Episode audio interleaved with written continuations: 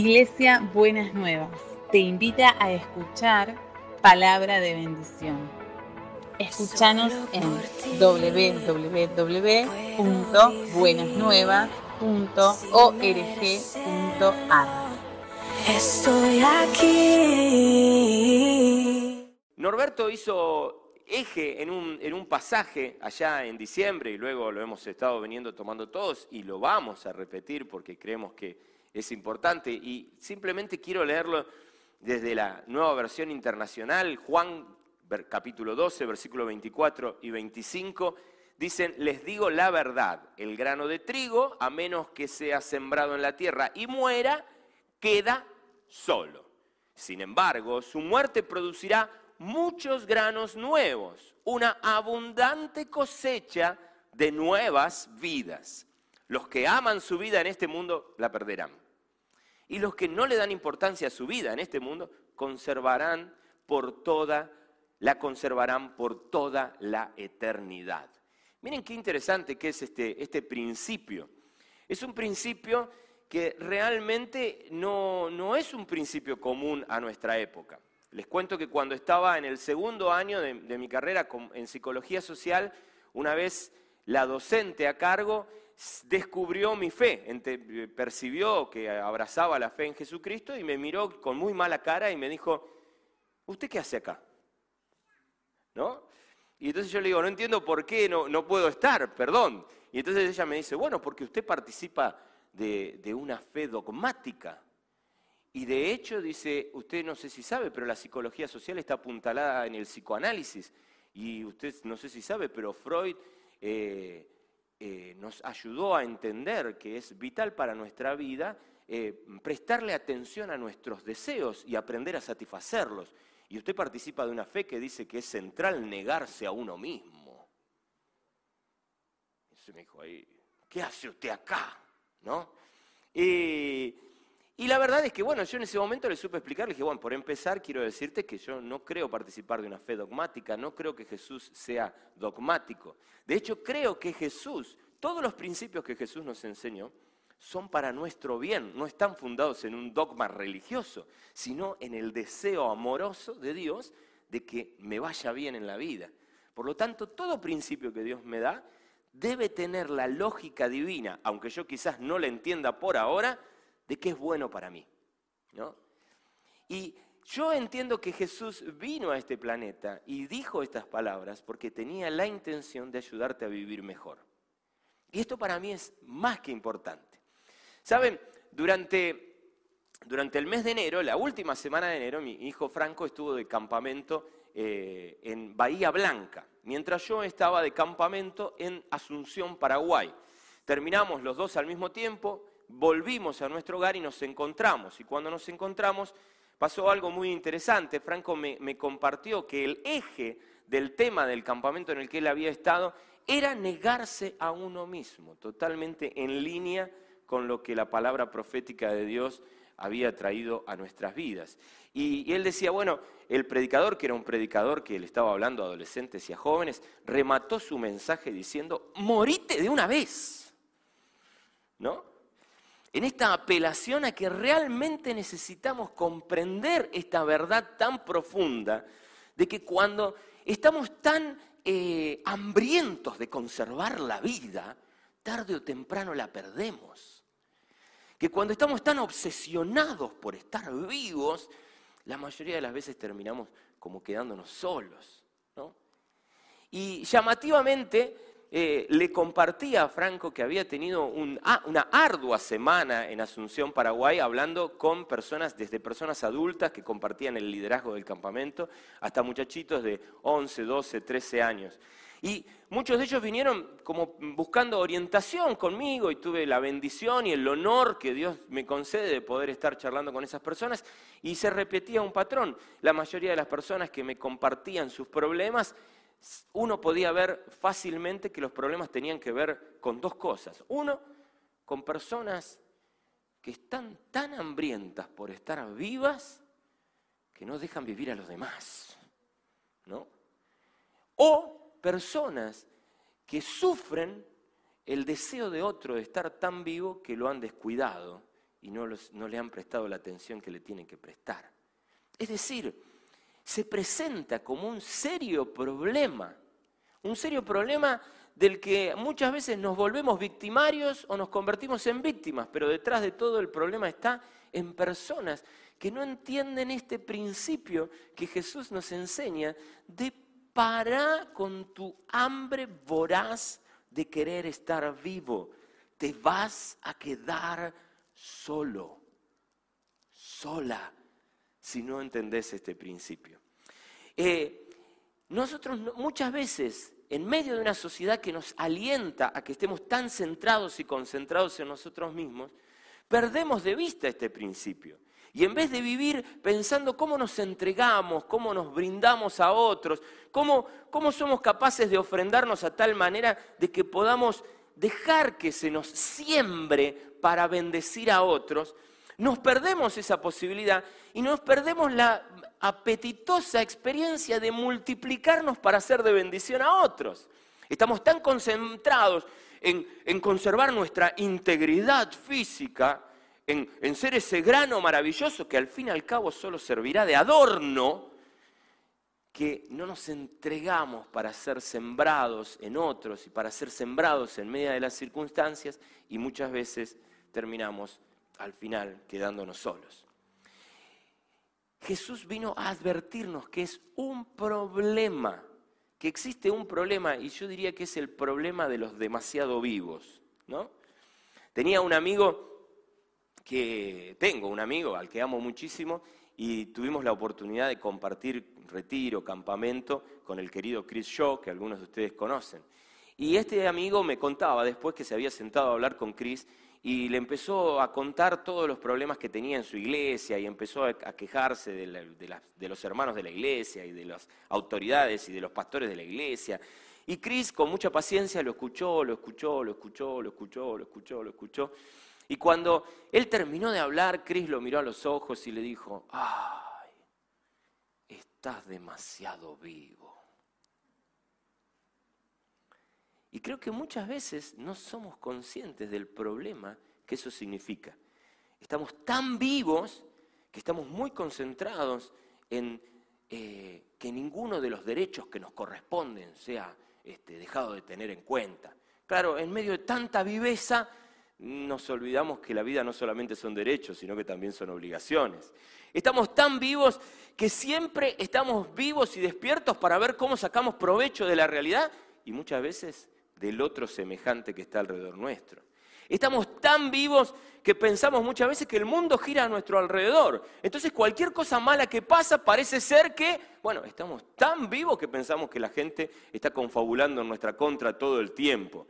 Estamos tan vivos que pensamos que nadie nos quiere, porque como somos el centro del universo, y entonces siempre estamos...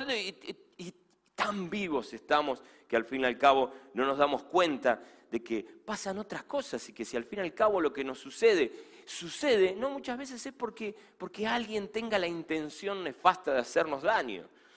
Estamos tan vivos que nos extraña muchas veces y a veces hasta nos ofende que los demás no se prendan en la causa o en el ministerio que tenemos a cargo. Estamos tan vivos que nos duele no ser reconocidos, no ser observados, no ser aplaudidos, no ser tenidos en cuenta como realmente creemos que deberíamos ser tenidos en cuenta. Y estamos tan vivos que muchas veces estamos atentos a ver dónde nos mandamos una avivada, ¿no? Y estamos tan vivos que a veces, claro, estando tan vivos, se hace mucho más difícil esperar, como decía recién Norberto. Y se nos cuesta comprender esta dinámica donde Dios no solamente quiere darnos nuestros deseos, sino que además quiere trabajar en nuestro carácter. Y estamos tan vivos que sin darnos cuenta, muchas veces no nos damos cuenta que vivimos bajo el riesgo amenazante de poquito a poquito terminar quedándonos solos. Porque a decir verdad, es muy difícil vivir al lado de gente que quiere estar tan viva, ¿no? Porque uno llega un momento y dice, este está, este está tan vivo que se vuelve insufrible. Así que yo lo- con ese deseo enorme de estar vivo, mejor lo dejo solo. y yo me las tomo, ¿para qué voy a estar al lado de una persona? Quiere estar tan vivo que al fin y al cabo me chupa la vida a mí. ¿No? Y para mí es importante. Ahora, yo quisiera alentarlos en esta mañana, a pesar de esta, esta radiografía que, que les regalo. ¿Por qué? Porque esta es la buena noticia, que hubo un Dios que abandonó su comodidad celestial y se volvió ser humano para pasearse entre nosotros y alertarnos de este peligro nefasto. Alertarnos de que si estamos tan obsesionados en nuestro propio ombligo, tan obsesionados en concentrarnos en seguir vivos, tan, tan obsesionados con seguir siendo el que soy hoy, me pierdo todo lo bueno de lo que podría ser mañana. Porque al quedarme tan obsesionado en el Germán que quiero ser hoy y que nunca querré dejar de ser, obviamente me perderé mañana ser un mejor Germán. Y en esa dinámica perdemos muchísimo. Por eso el Señor Jesús se va a animar a decir, tan obsesionado, mi amor, por permanecer vivo, vas a perder la vida. suena contradictorio, suena paradójico.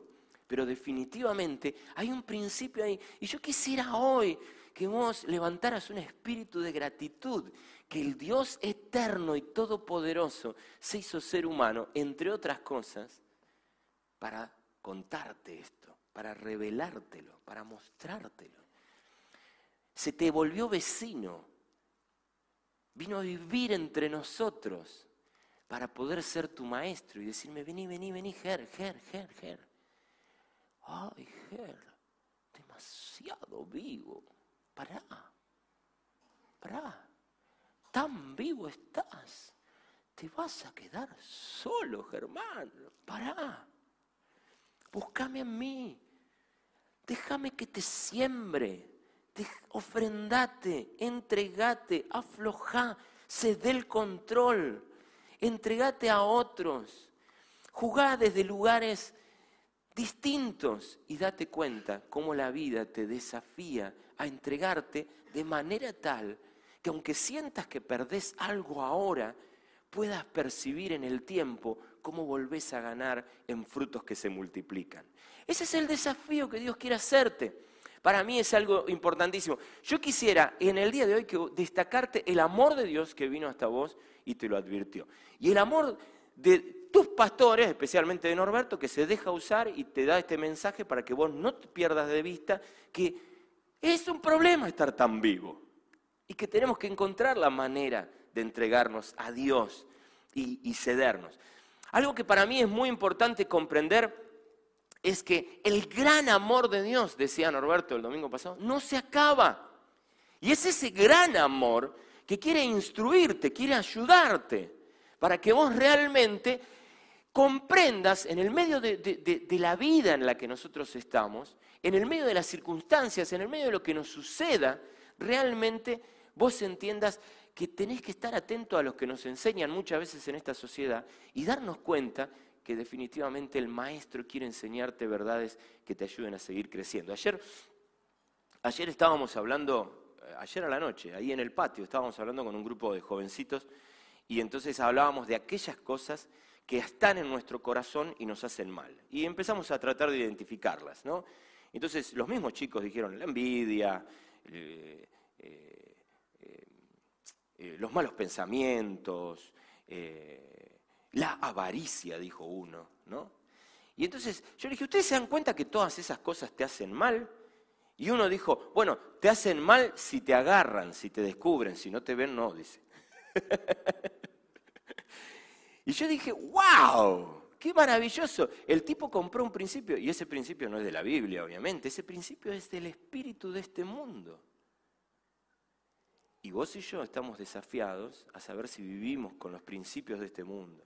Si seguimos comprando la idea freudiana de que se trata de satisfacer tus deseos, o si nos damos cuenta que si no morimos y nos dejamos sembrar, no llevaremos nunca fruto y nos vamos a quedar solos. Vos sabés qué principios abrazar. Vos sabrás qué principios abrazar. Es tu gran desafío. Y la historia es que el gran amor de Dios nunca se acaba y está dispuesto a avisarte de todo esto.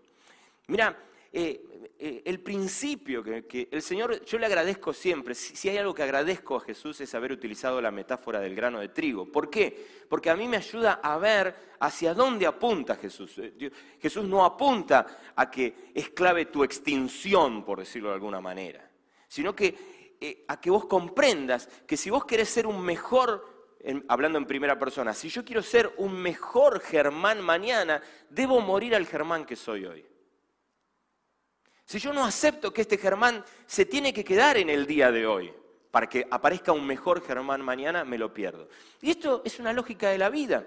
Vos no podés ser bebé si no moriste a ser feto. No podés ser adolescente si no moriste a ser niño. No podrás ser joven si no morís a ser adolescente. No podrás ser un buen adulto si no morís a la concepción de infantilidades. Tenés que poder dejar atrás. Y mira, el apóstol Pablo lo dice claramente en el capítulo 4 de Efesios. Fíjate lo que va a decir el apóstol ahí. Dice, este proceso, ese proceso, un proceso donde morimos y resucitamos a algo mejor, morimos y resucitamos a algo mejor. Cada vez que nosotros no queremos morir, nos resistimos a un proceso de Dios. Un proceso que tarde o temprano nos dejará sin frutos y solos. Entonces uno tiene que decir, Señor, yo estoy en este proceso, moriré a lo de hoy para resucitar algo mejor mañana. Y eso es lo que el, apóstol Pablo va a introducir. Este proceso dice continuará hasta que todos alcancemos tal unidad en nuestra fe y conocimiento del Hijo de Dios que seamos maduros en el Señor. ¿Sí? La planta que la que lleva fruto es la que madura, ¿no es cierto?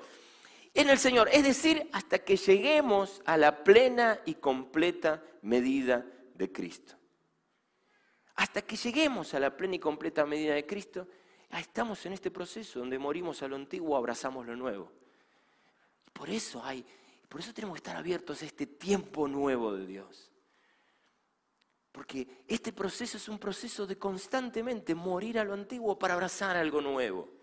Entonces, ya no seremos, dice, miren las consecuencias, interesantísimas consecuencias de este proceso. Entonces ya no seremos inmaduros como los niños, no seremos arrastrados de un lado a otro, ni empujados por cualquier corriente de nuevas enseñanzas. No nos dejaremos llevar por personas que intenten engañarnos con mentiras tan hábiles que parezcan la verdad.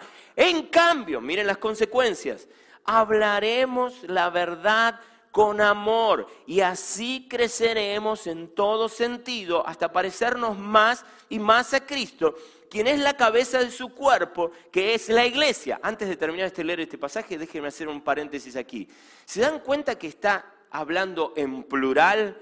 En cambio, hablaremos la verdad con amor, creceremos para parecernos Está hablando de estar juntos. ¿Por qué? Porque aquellos que adhieren a este proceso y se permiten morir para nacer a cosas nuevas, permanecen bien rodeados.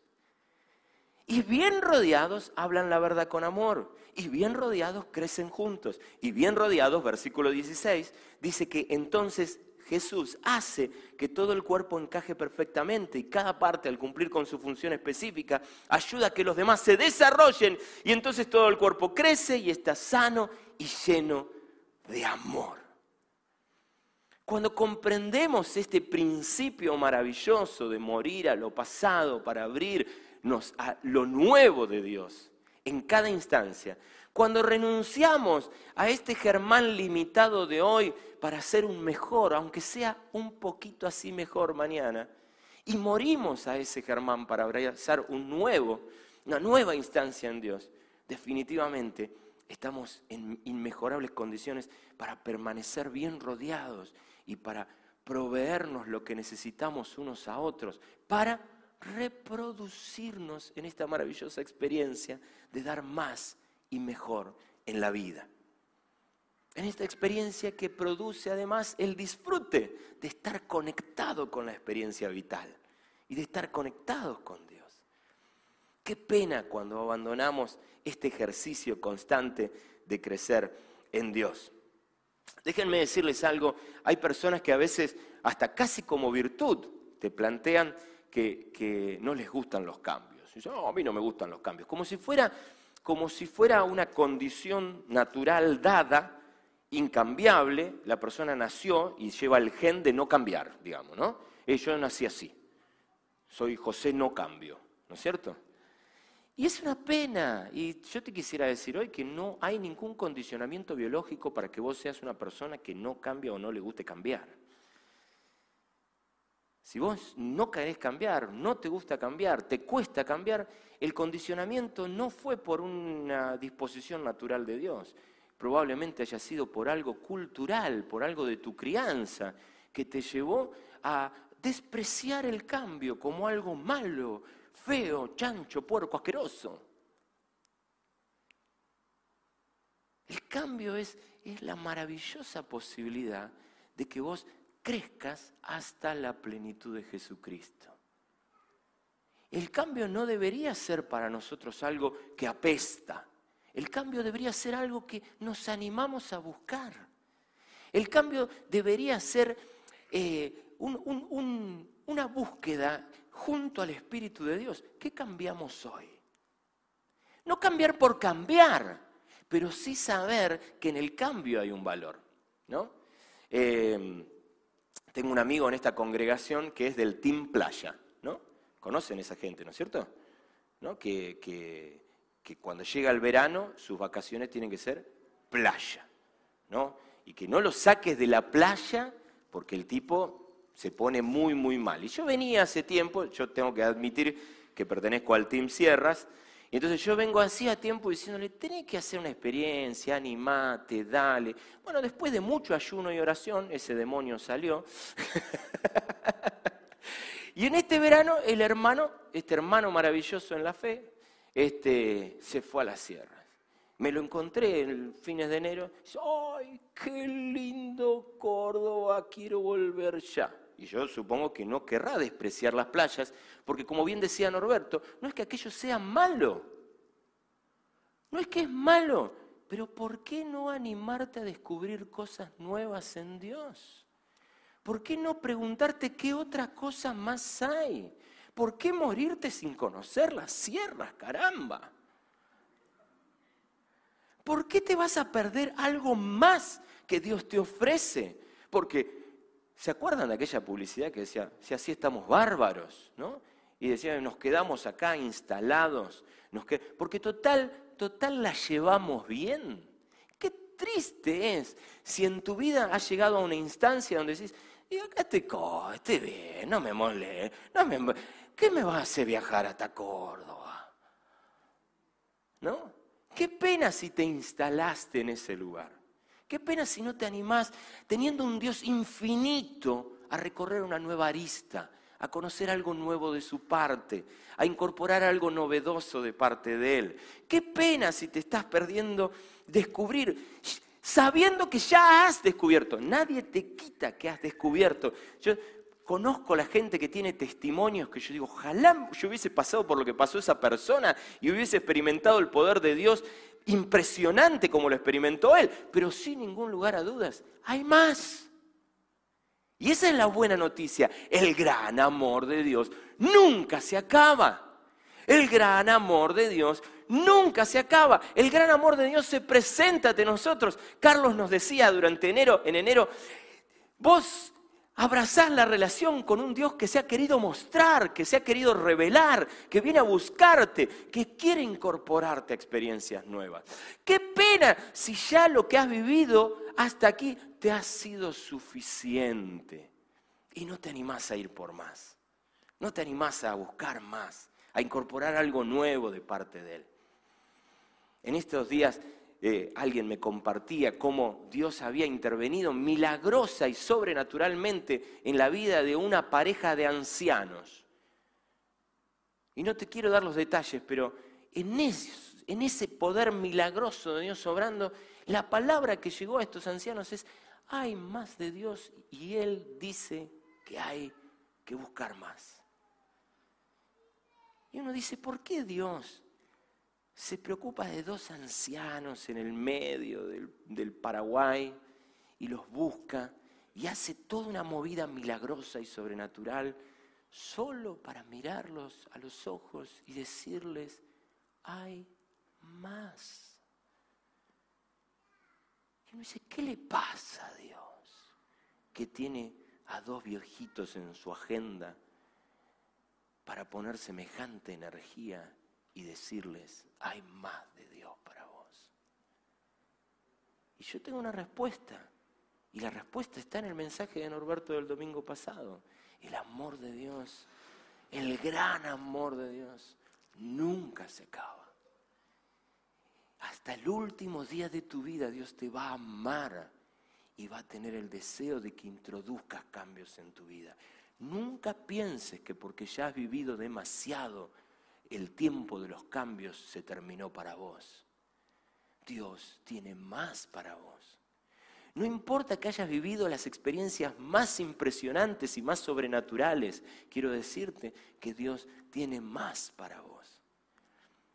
Que Dios tiene siempre propuestas de cambio, porque como Él es infinito, siempre habrá algo nuevo para conocer y descubrir de Él. Y esto para mí es, es más que interesante. Ahora, déjame terminar con, con este concepto eh, o ayudarte a pensar en esto. Eh, qué lindo es pensar que Dios quiere cambiar en nuestra vida, quiere hacer cambios.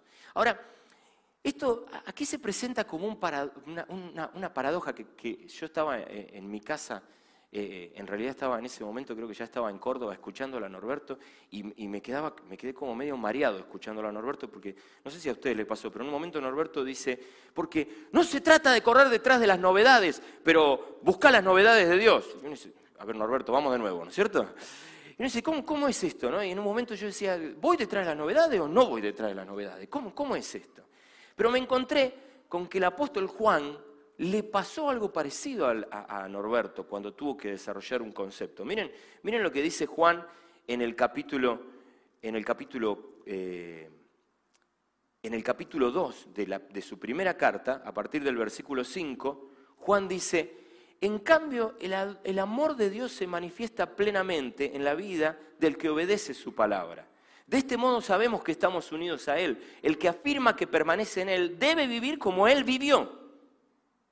Queridos hermanos, lo que les escribo no es un mandamiento nuevo, sino uno antiguo que ha tenido desde el principio. El mandamiento antiguo es el mensaje que oyeron. Por otra parte, lo que les escribo es un mandamiento nuevo, cuya verdad se manifiesta tanto en la vida de Cristo como en la de ustedes, porque la oscuridad se va desvaneciendo y ya brilla la luz verdadera. El que afirma que está en la luz, pero odia a su hermano, todavía está en la oscuridad.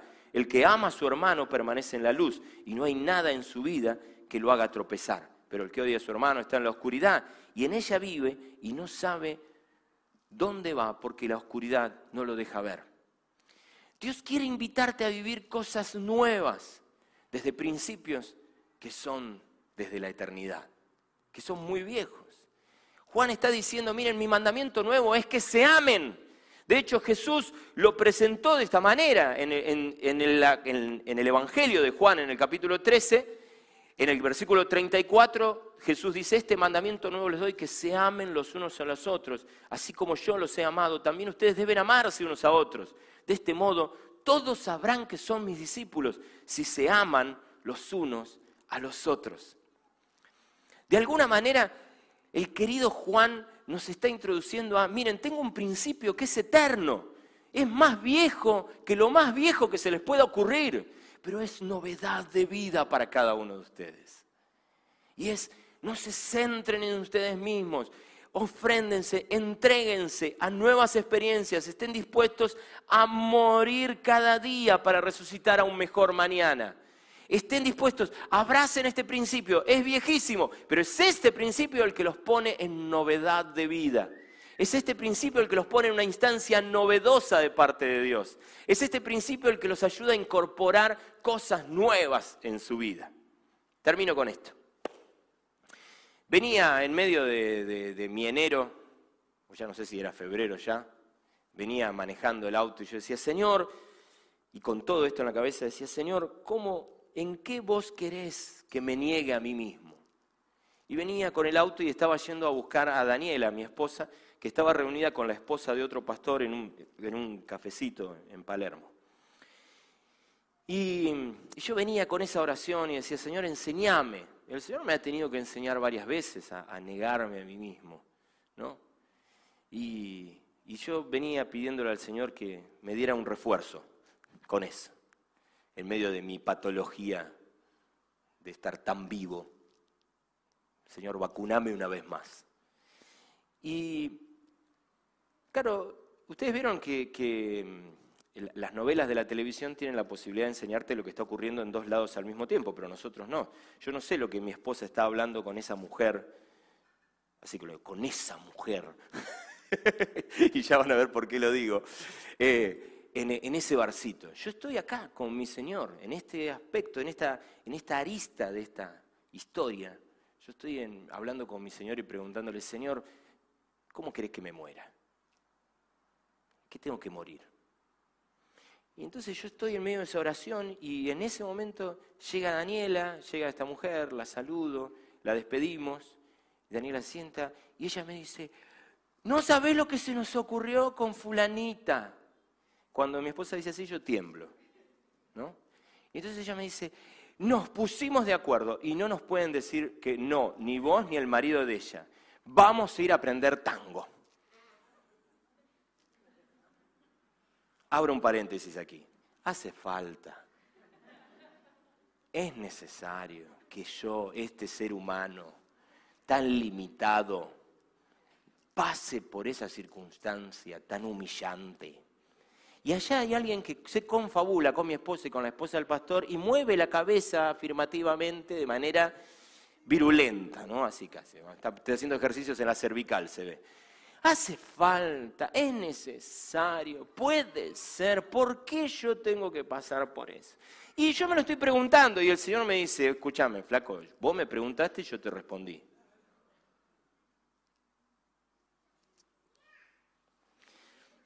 Y entonces le digo a mi esposa, me parece bárbaro, mi amor, dale. Y mi esposa me dice, ay, sos un amor. 20 años de matrimonio para descubrir que soy un amor dulce.